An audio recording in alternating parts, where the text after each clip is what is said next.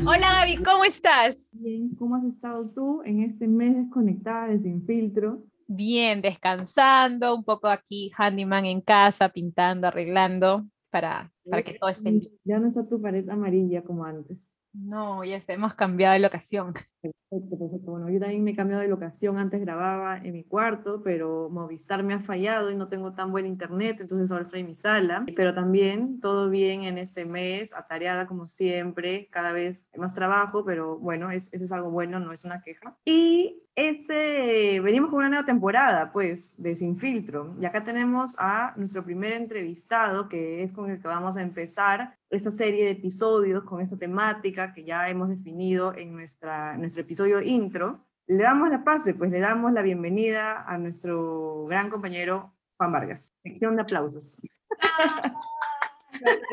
Hola Juan, ¿cómo estás? Hola Sara, ¿cómo anda? Mucho gusto. Hola Gaby, encantado, encantado de estar aquí con ustedes y es un placer de hacer parte de este nuevo episodio, de esta nueva temporada. De Estamos internacionales porque Juan es colombiano y vive en Brasil. Sí, sí, así es. A ver Juan, haznos una breve introducción de, de, de, qué es lo que estás haciendo por allá. Bueno, hace, hace unos seis años eh, emigré para el Brasil aprender cómo Brasil produce café. Soy hijo de cafecultores colombianos y estoy aquí con una sociedad en Brasil en producción de cafés orgánicos, aguacate con alimentos orgánicos, producción y exportación de, de, café y aguacate principalmente. Y estamos en la región de Minas Gerais. Es una región montañosa, muy parecida con la región más latinoamericana en producción de café. Producimos y hacemos todos los procesos directamente en la hacienda desde el proceso de exportación.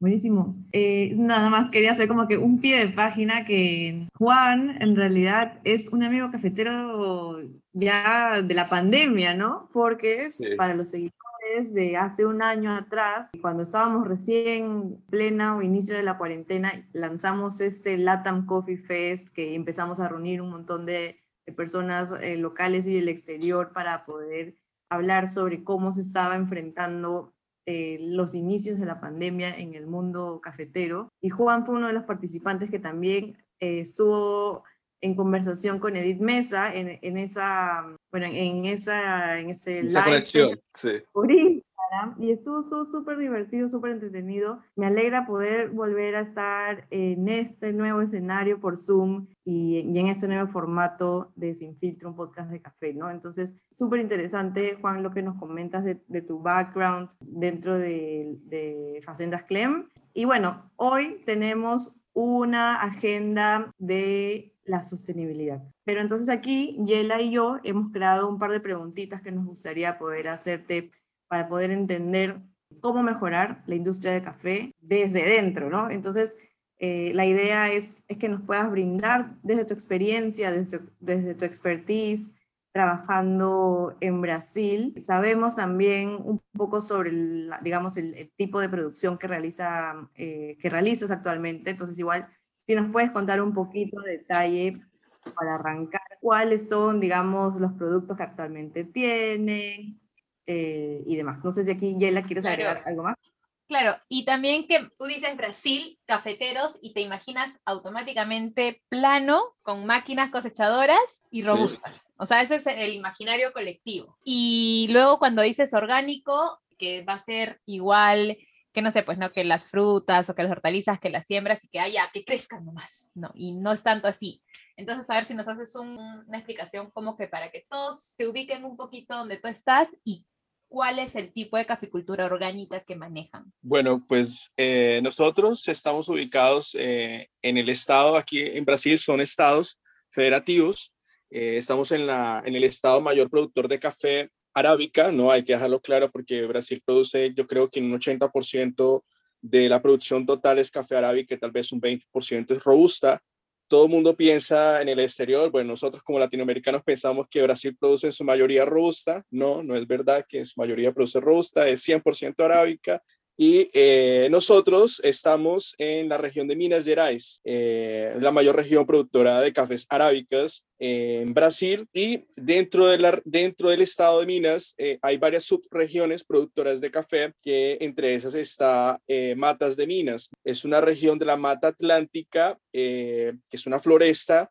muy grande, es uno de los biomas biodiversos que tiene Brasil y nosotros estamos en una región montañosa, como cualquier región montañosa de nuestra área andina que tenemos en, en, Latinoamérica, ¿no? Como en Perú, en Colombia, en el Ecuador, productoras de café, donde existen una pequeña eh, agricultura familiar, digo pequeña en comparación con los grandes productores de cafés que existen en Brasil, donde eh, si es plano, donde sí existe el proceso mecanizado como Sao Paulo, el sur de Minas, ¿no? En su mayoría, esta región eh, productora, por sus condiciones climáticas, topográficas, eh, consiguen tener esta infraestructura y, y, han avanzado en el tema de la caficultura con tecnología a gran escala y produciendo a bajo costo. Entonces, esto hace que la caficultura en Brasil sea muy competitiva, ¿no? Entonces, nosotros estamos en una región, haga de cuenta, una región montañosa como el Perú, Colombia, y eh, existe agricultura familiar.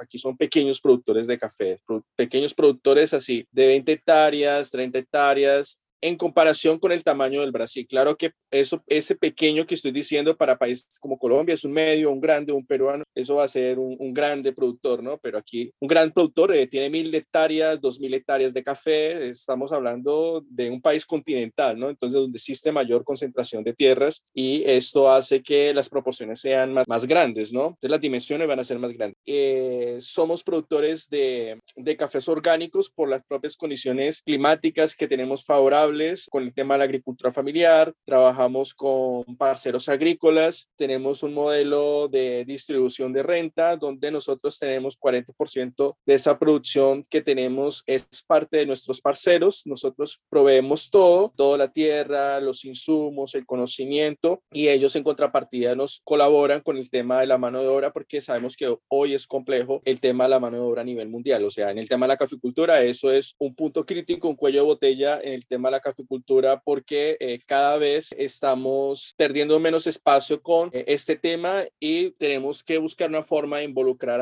a, las comunidades y a la gente que no tiene tierra, pero que le gusta trabajar en el campo. Es una manera de inducirlo, una manera de, de trabajar y de cooperar, es eh, que ellos hagan parte de, ¿no? En este caso de nuestra participación de la producción, donde un 40% del costo de nuestra producción o a, veces llega hasta un 50% eh, eh, hace parte de la mano de obra, ¿no? Entonces, eh, en ese sentido, nosotros tomamos ese modelo de cooperación con nuestros parceros agrícolas y producimos café 100% arábicas. Tenemos eh, Catuaí, tenemos Borbón, tenemos Catucaí, nuevas variedades resistentes, arroya, nematoides y policultura consorciado que tenemos café, aguacate, bananas, frutales, etcétera. Y eso permite que tenga buenas condiciones de climáticas para la producción. O sea, todo crece armónicamente, todo crece orgánicamente dentro del propio sistema. Entonces, es así como nosotros trabajamos. Hacemos todo directamente en el origen. Tenemos eh, trilladora, tenemos, hacemos el proceso de la exportación,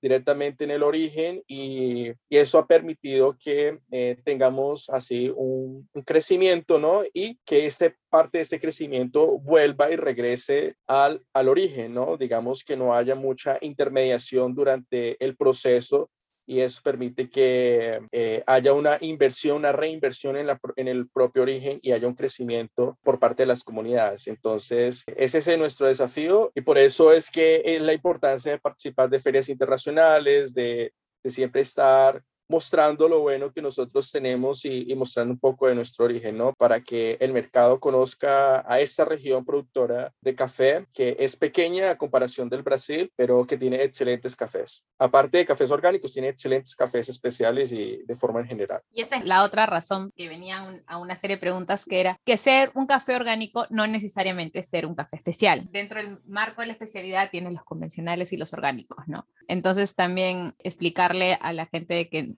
los cafés orgánicos, para que sean orgánicos, necesitan una certificación, porque si no, no hay forma de probar en una taza si es o no es orgánico. Exacto. Eh, existen los cafés convencionales. Vamos a suponer lo que son los cafés convencionales que no son certificados, que no tienen ningún tipo de certificación. Entonces estamos diciendo certificación como UTC, Rainforest, eh, Fair Trade, que existen protocolos de producción. Esos son certificaciones que exigen al productor implementar protocolos en sistemas de producción, en sistemas administrativos, en sistemas de protección del medio ambiente, que le exige el propio mercado para protegerse y saber determinar que esa, que esa producción cumple con ciertos criterios ¿no? para, para conseguir comercializarlos. Entonces, dentro de esta categoría existen los cafés certificados orgánicos, donde nosotros cumplimos con diferentes protocolos y normas de producción, tanto a nivel nacional como a nivel internacional. Entonces, por ejemplo, nosotros somos certificados orgánicos Brasil, entonces Cumplimos con la ley de producción orgánica brasilera. Somos certificados Estados Unidos. Cumplimos con la norma de producción de certificación de la USDA en Estados Unidos,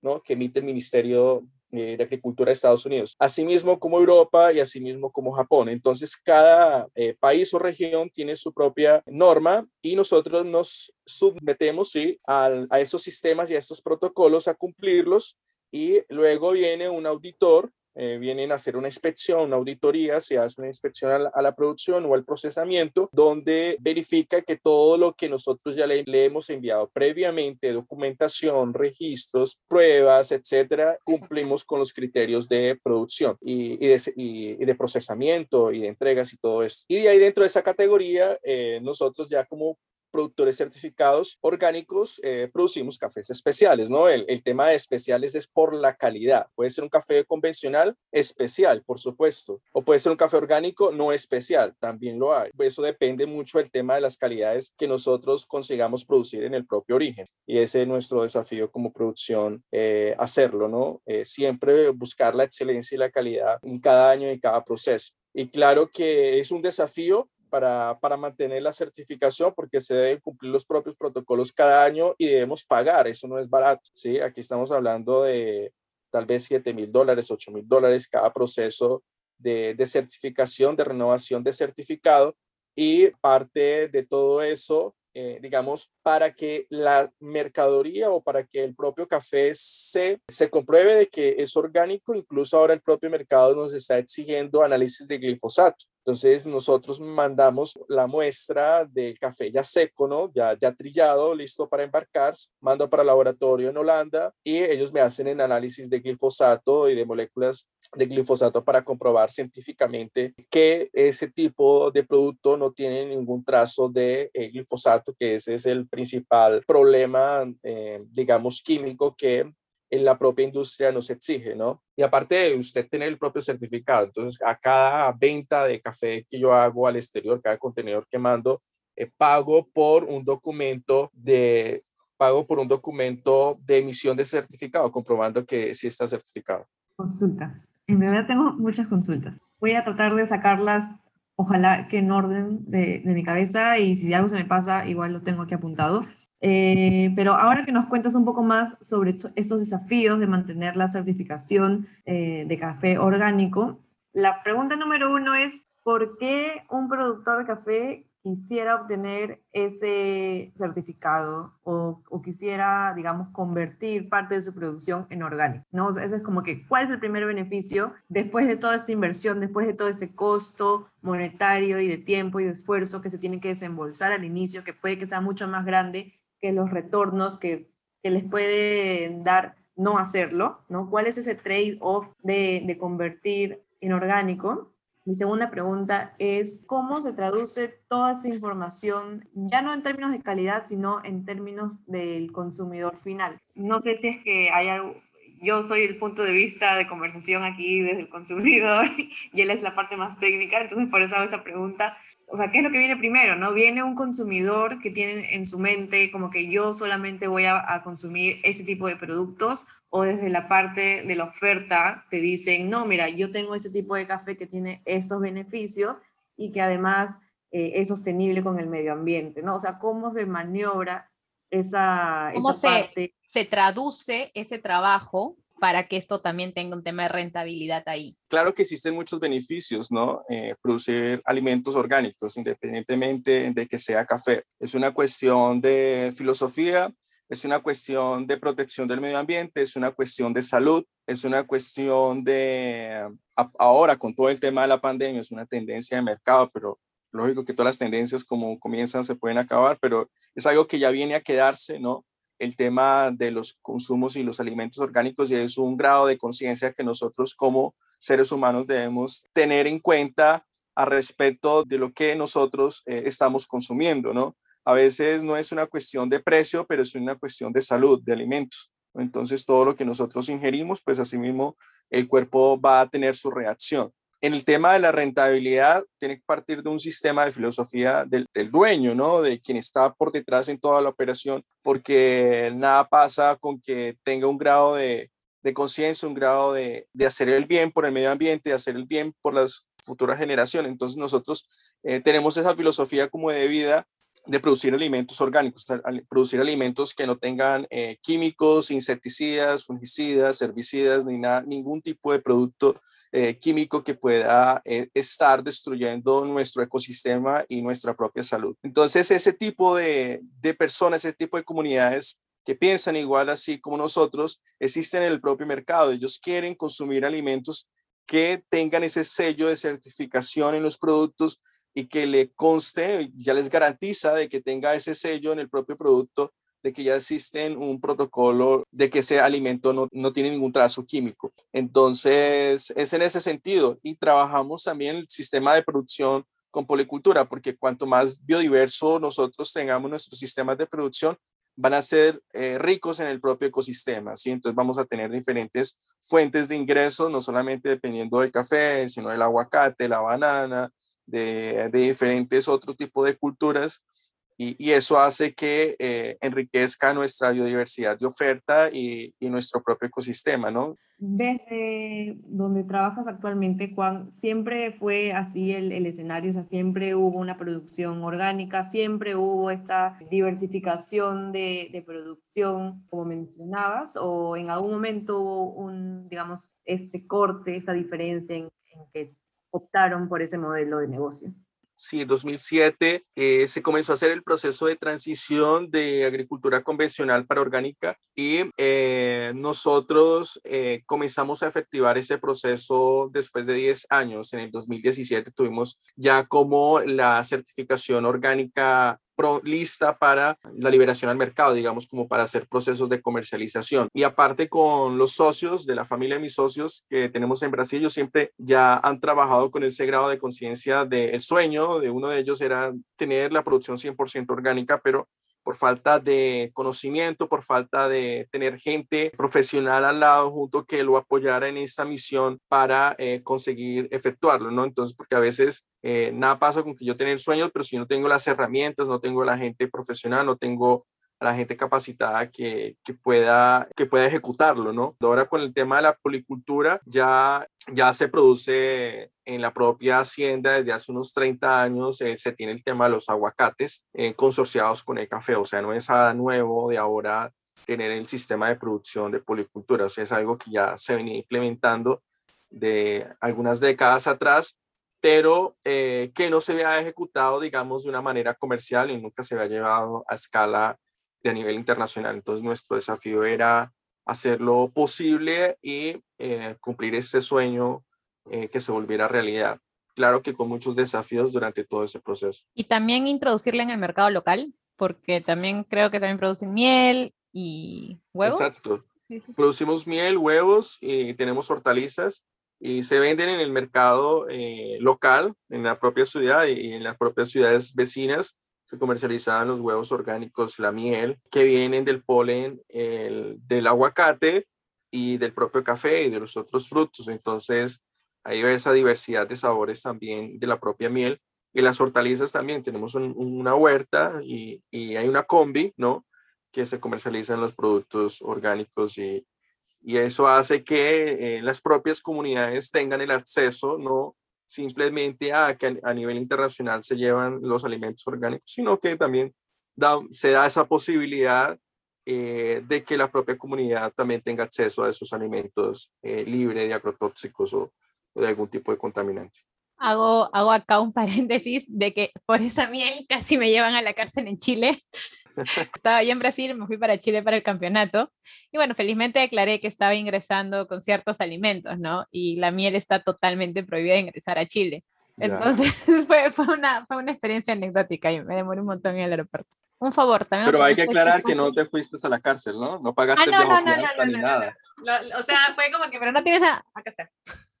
Déjeme pasar. Antes de que me encuentren algo, ya tengo aquí la prueba. Ahora queríamos continuar con una de las preguntas por las que muchos productores lo tienen como desafío, ¿no? ¿Cuáles son los retos de tener esta caficultura orgánica? Bueno, los retos principalmente con la producción es el tema de plagas y enfermedades. Eh, nosotros trabajamos a, partir del principio de que si la planta está bien alimentada, ella va a estar más resistente, más fuerte. Eh, buscamos eh, sembrar y hacer procesos de renovación con variedades resistentes, principalmente a plagas y enfermedades como son la roya y eh, la plaga de nematoides, ¿no? que ataca la raíz de las plantas.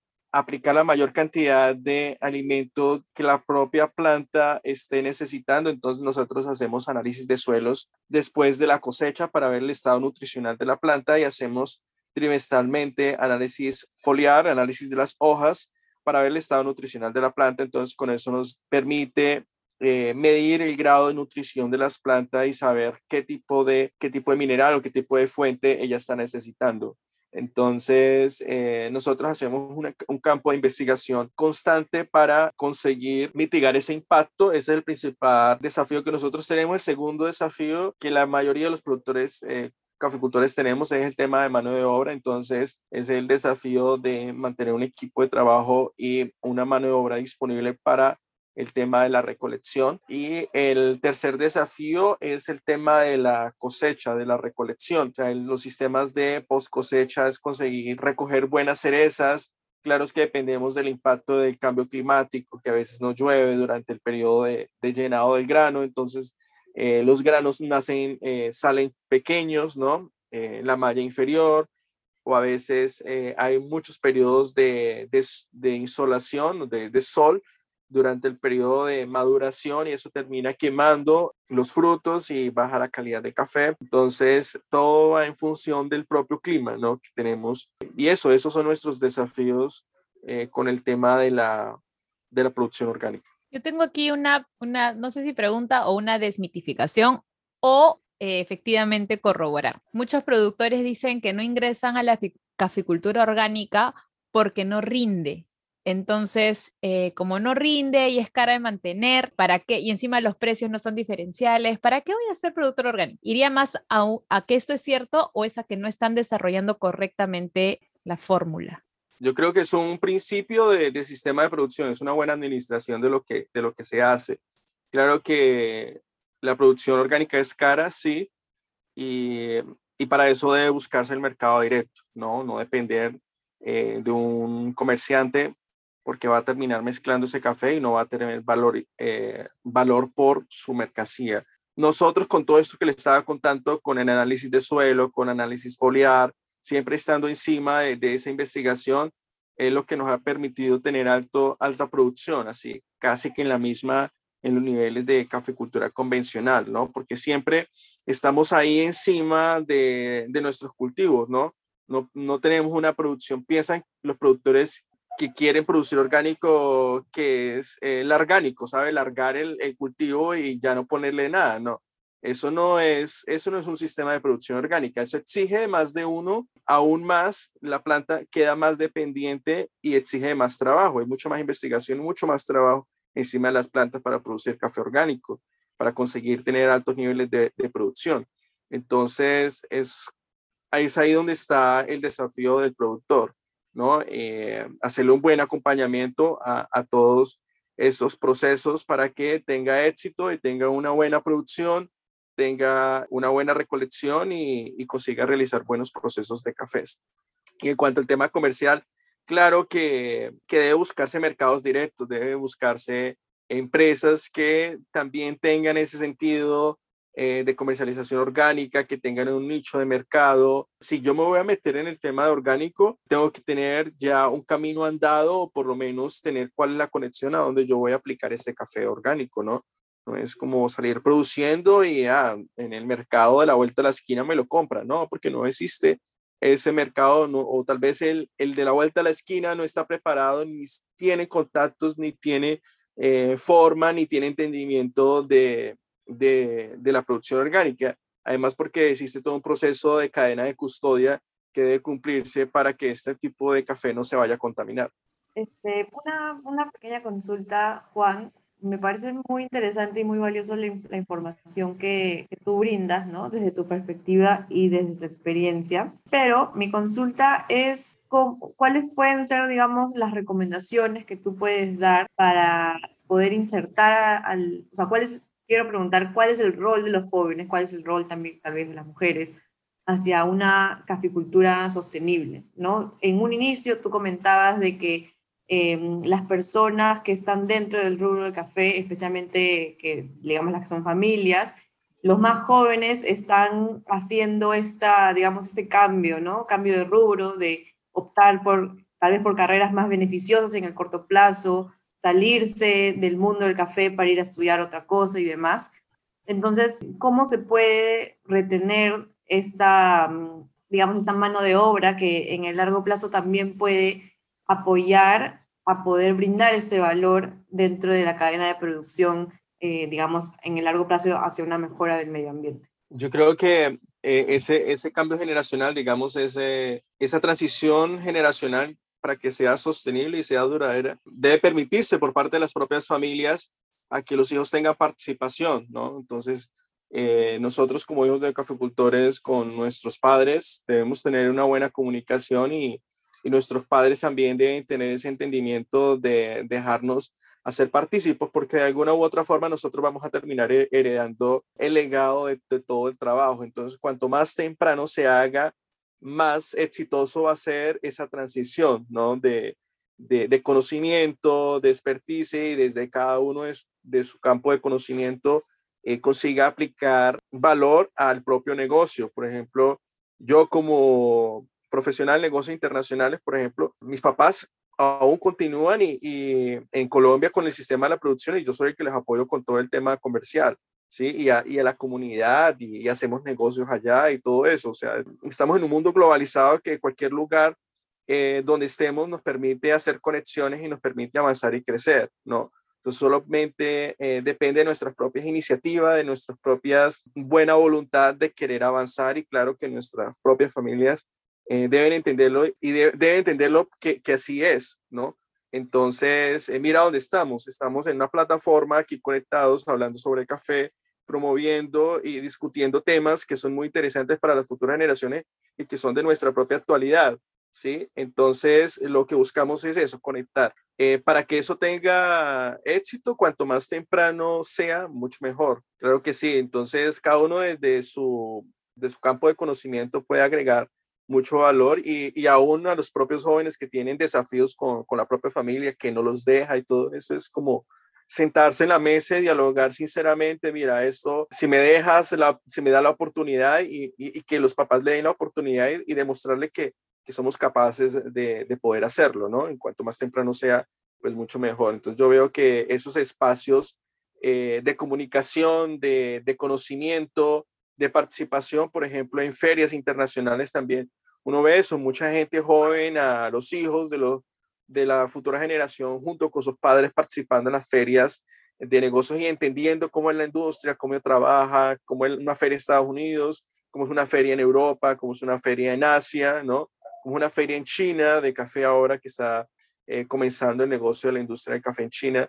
Entonces es involucrarse uno de todo este mundo porque uno como joven quiere comerse el mundo literalmente, quiere salir a buscar cosas nuevas y aprender y cómo uno puede agregar valor a nuestro propio origen, ¿no? Entonces eh, es eso lo que nosotros hacemos. Yo veo a Ángela, por ejemplo, cuando me la he encontrado en, en feria en Estados Unidos, ella con su, con su negocio, con su familia, junto, todos apoyándola y, y buscando conocimiento, ¿no?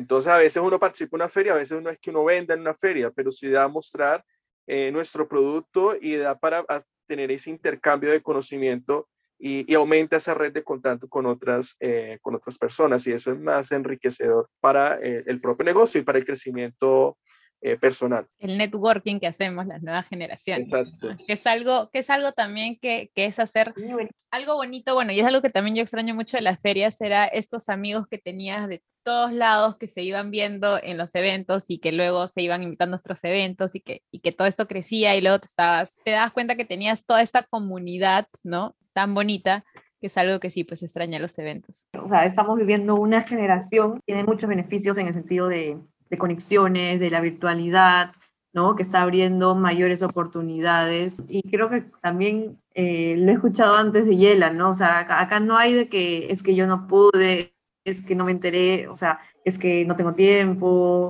o etcétera, ¿no? O sea, la oportunidad está ahí, la ventana es abierta y es gratuita, eh, etcétera, ¿no? La información está ahí, pero simplemente falta esa motivación, ese boost de la propia persona para poder lograr acceder eh, y enganchar con esa información. Y ya queda también de parte de uno cómo moldeas, cómo utilizas esa información para el crecimiento profesional, ¿no? Que en este caso se puede ver visualizado en, en generar, en, continuar generando valor dentro de la industria, dentro de, digamos, de, la familia, del, trabajo que se realiza de manera local y eventualmente, como tú estás diciendo, Juan, generar un impacto también internacional, ¿no? Que otras personas puedan eh, conocer tu historia, ya, es, ya estamos generando valor para otras personas que puedan que están en situaciones en las que no saben exactamente qué hacer o cómo involucrarse en ese tema eh, de las producciones más sostenibles y demás, ¿no? Hay muchas formas y ya la, la cosa de ahí es que las personas lo tomen o, o no lo tomen, ¿no? Tener actitud, acción y disposición para, para, aprender, ¿no? Que la información está ahí disponible y solamente basta nosotros buscarla y, ejecutarla. Claro que sí. Otra cosa, alineándonos al tema que tú hablabas sobre el tema de investigación que necesita tener la, agricultura orgánica, eh, muchas veces, como tenemos en el imaginario, ah, sí, Brasil plano y, y no sé, pues no, y robusta, y nos damos cuenta de que no, máquinas, ah. Entonces, también ahí está toda esta cultura eh, de, de café de especialidad, producción y todo, e investigación, que era donde yo quería llegar. Si tú agarras los libros de el World Coffee Research, donde están todas las historias de las, de las variedades, hay muchas que han sido desarrolladas en Brasil. Y obviamente las cosechas son una vez al año. Eso quiere decir de que para poder lanzar sí un estudio con base ha tenido que pasar una serie de años. Si nos puedes conversar un poco sobre cómo es el tema de investigación ahí en Brasil. Sí, incluso eh, aquí existen muchas variedades, no sé cuántas variedades a ciencia cierta, pero cada año se están lanzando nuevas variedades de, de cafés arábicas, ¿no? De cafés, eh, variedades resistentes. Y claro que eso pasa por todo un proceso de investigación. Existe un instituto de investigación eh, de café y lo, normalmente el periodo que se hace es desarrollarse esta, digamos, esta, esta nueva variedad se implementa, se, se envían esas semillas a varias regiones productoras de café en Brasil y se hace el acompañamiento. Yo creo que normalmente demora entre 5 a 10 años para sacarse una nueva línea eh, comercial ¿no? de variedad de café que ya sea factible para eh, el sistema de producción. Entonces estamos hablando que para poder sacar una nueva variedad se está se necesita de 5 a 10 años para hacer un buen acompañamiento de investigación y todos los años se está haciendo investigación. Y aquí nosotros como productores eh, somos totalmente independientes. Nosotros también podemos hacer nuestras propias investigaciones tomando variedades de diferentes regiones que tal vez, digamos, en Sao Paulo eh, muy bien, pero si nosotros queremos implementarla, tenemos que hacer nuestra propia investigación interna, ¿no? De, de traer, sembrarnos tal vez mil árboles de cafés, 500 eh, arbolitos y hacer todo el acompañamiento para eh, ver si existe eh, ese crecimiento y ese potencial en calidad. Incluso porque son muchas microregiones, ¿no? Entonces no existe esa, esa homogeneidad de decir, ah, esta variedad de café da para todo el Brasil, ¿sí? No, entonces cada uno tiene que implementar su, su propio protocolo y, y eso ha permitido que el propio productor tenga ese propio conocimiento, desarrolle ese propio conocimiento desde el origen, ¿no? No dependa de un instituto para que le diga, mira, eh, tiene que hacerlo así, pero cada uno hace su propio proceso. Eso, por ejemplo, es algo que espero algún día tengamos por acá. y en cuanto a procesos, porque, ok, eh, tienes el tema de la variedad que es muy válida, ya sabemos de que puede que tú tengas la misma variedad que el vecino o que, no sé, o el de otra región, pero en cuanto a procesos, también puedes sí hacer cierto grado de diferenciación, ya sea mejorándolo o, creándole em, ciertos atributos diferenciados, ¿no? Producimos, sí, naturales, eh, procesos lavados, y el fuerte de Brasil son los naturales. Entonces, día de ahí nosotros tenemos esa diversidad de procesos de fermentaciones, de maceración carbónica, etcétera. Entonces, eh, existe ese privilegio de tener esa diversidad. Entonces, tenemos de que también tienen siempre muy presente todos los años ir haciendo pruebas, que asumo al ser tan grande, hacen pruebas un año con lo que ha salido en la cosecha para que luego esto lo puedan aplicar, o sea, eh, ponte, ah, funcionó perfecto, ah, entonces ahí lo extrapolamos. cada, año, nosotros hacemos propia investigación en procesos de post cosecha. Nosotros hacemos alrededor de 60 experimentos en sistemas de post cosecha. Entonces, antes de que comience, se llegue toda la cosecha, nosotros recogemos frutos de cada lote pequeño y hacemos tres procesos básicos. Entonces, natural, el honey o el lavado, el mismo lote. Entonces, digamos, si tenemos 47 lotes, se hacen 47 veces tres procesos. Entonces, tenemos diferentes potenciales procesos de procesamiento a nivel final. Entonces, antes de que llegue el grueso de la cosecha, que venga todo el café maduro, nosotros ya tenemos una previa de estos lotes y definimos, ah, no, este año la cosecha, este lote lo vamos a hacer natural, ah, este lote lo vamos a hacer eh, lavado, ah, este lote lo vamos a hacer honey. Y hay otro factor muy importante eh, de un desarrollo de investigación que yo hice en el comienzo y era hacer un acompañamiento de esos procesos, de ese resultado de esos procesos previos de investigación en taza y eh, versus el análisis de materia orgánica que tenía el suelo. Entonces, encontré que existe una correlación directamente proporcional que a mayor cantidad de materia orgánica tenga el suelo, mayor potencial en taza puede tener el café. Entonces, eso eh, nos dio como resultado que justamente los lotes que tenían mayor índice de materia orgánica eran los que mayor alta puntuación tenían. Entonces, eh, eso ha sido como un buen indicador que nos ha permitido mapear dentro de nuestro sistema de producción eh, aparte de la variedad y el proceso, eh, encontrar esos, esos cafés para especiales así que nos permite ir como, ir como al, al, a la, ir, a la fija y, y, hacer cafés de 90 puntos, hacer cafés de tacha la excelencia.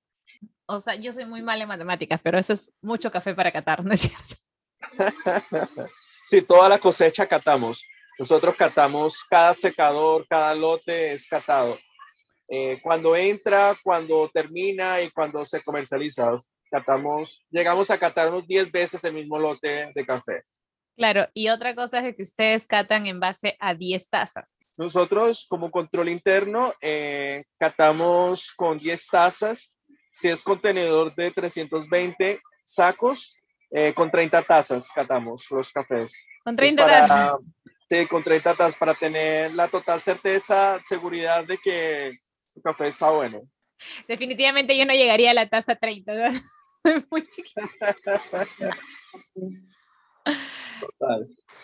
Otra cosa también que, que, quería ver, de que hagan el imaginario, en este caso los, los, los que nos están escuchando, es de que la caficultura, ahorita están, están escuchando de que, ah, sí, son 320 sacos en un contenedor o, o etc. Y es, ojo, la caficultura en Brasil es mucho más grande que la nuestra. Para ellos, 20 hectáreas es un pequeño productor. Eh, la métrica peruana de pequeño productor es aquel que tiene entre una y tres hectáreas, ¿no? Entonces, solamente para aclarar ese, ese, imaginario de pequeños productores, peruanos versus Brasil. Aquí los pequeños son 20, exacto. Pequeños son 20. En Colombia también, una hectárea, una hectárea y media es un pequeño productor de, de café. Y aquí las proporciones son continentales. Otra cosa para que comiencen a saber es que a nivel consumo, el Brasil es un gran consumidor de café y también de café de especialidad. Tienen un tema de campeonatos sumamente amplio. Ellos realizan casi todos los campeonatos oficiales, llámese catación, barís, martelate, filtrados, tostado, el campeonato de barismo mismo y que tiene cada uno de estos una serie de participantes. ¿Por qué? Porque tienen sí una cultura de barismo y de desarrollo muy, muy grande. Existe la, la Semana Internacional del Café aquí, ¿no? Entonces eso permite que tengamos esa diversidad de campeonatos y de participantes. Incluso nosotros como productores hacemos partícipe también de todos esos procesos, ¿no?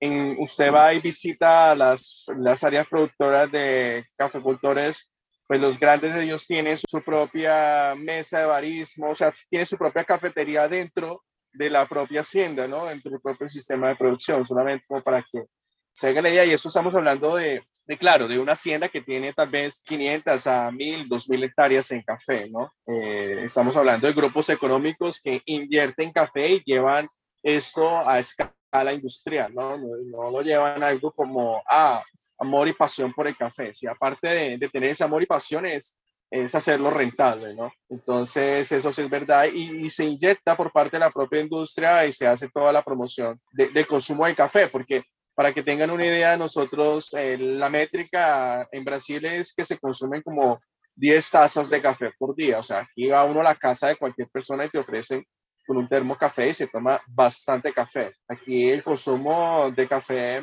es uno de los mayores, es el principal, Brasil, el principal país productor consumidor del mundo, ¿no? En, en, en cuanto a café. No sé cuántas tazas de café se, se toman en Perú. 0.1. no, mentira. Que entre Gaby y yo tomamos la mayoría.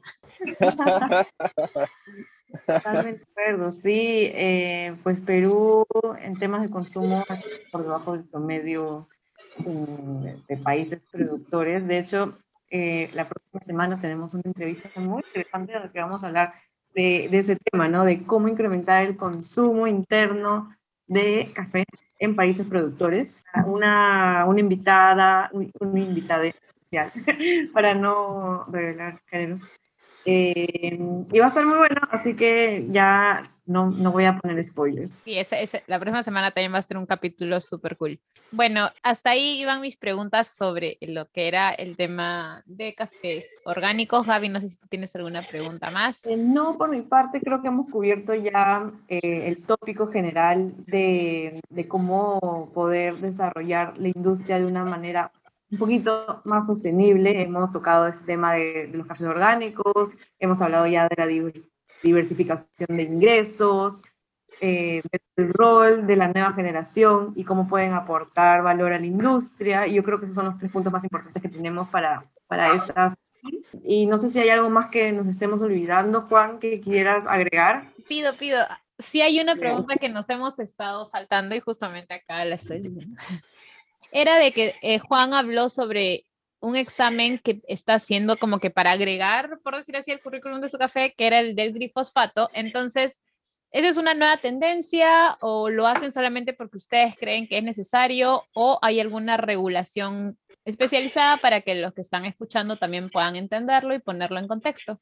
Sí, eh, el tema del análisis de moléculas químicas, nosotros lo hacemos por incluso antes de, de que la Unión Europea eh, comenzara a exigirle a, a, Brasil por términos de glifosato, porque después de que entró el nuevo gobierno de Bolsonaro, Bolsonaro liberó más de 300 moléculas químicas que antes eran, eh, estaban bloqueadas, que no se podrían usar en la industria, en la agricultura. Eh, la comunidad europea exigió al Brasil análisis de glifosato a, a la gran mayoría de los productos y principalmente a los productos orgánicos, ¿no?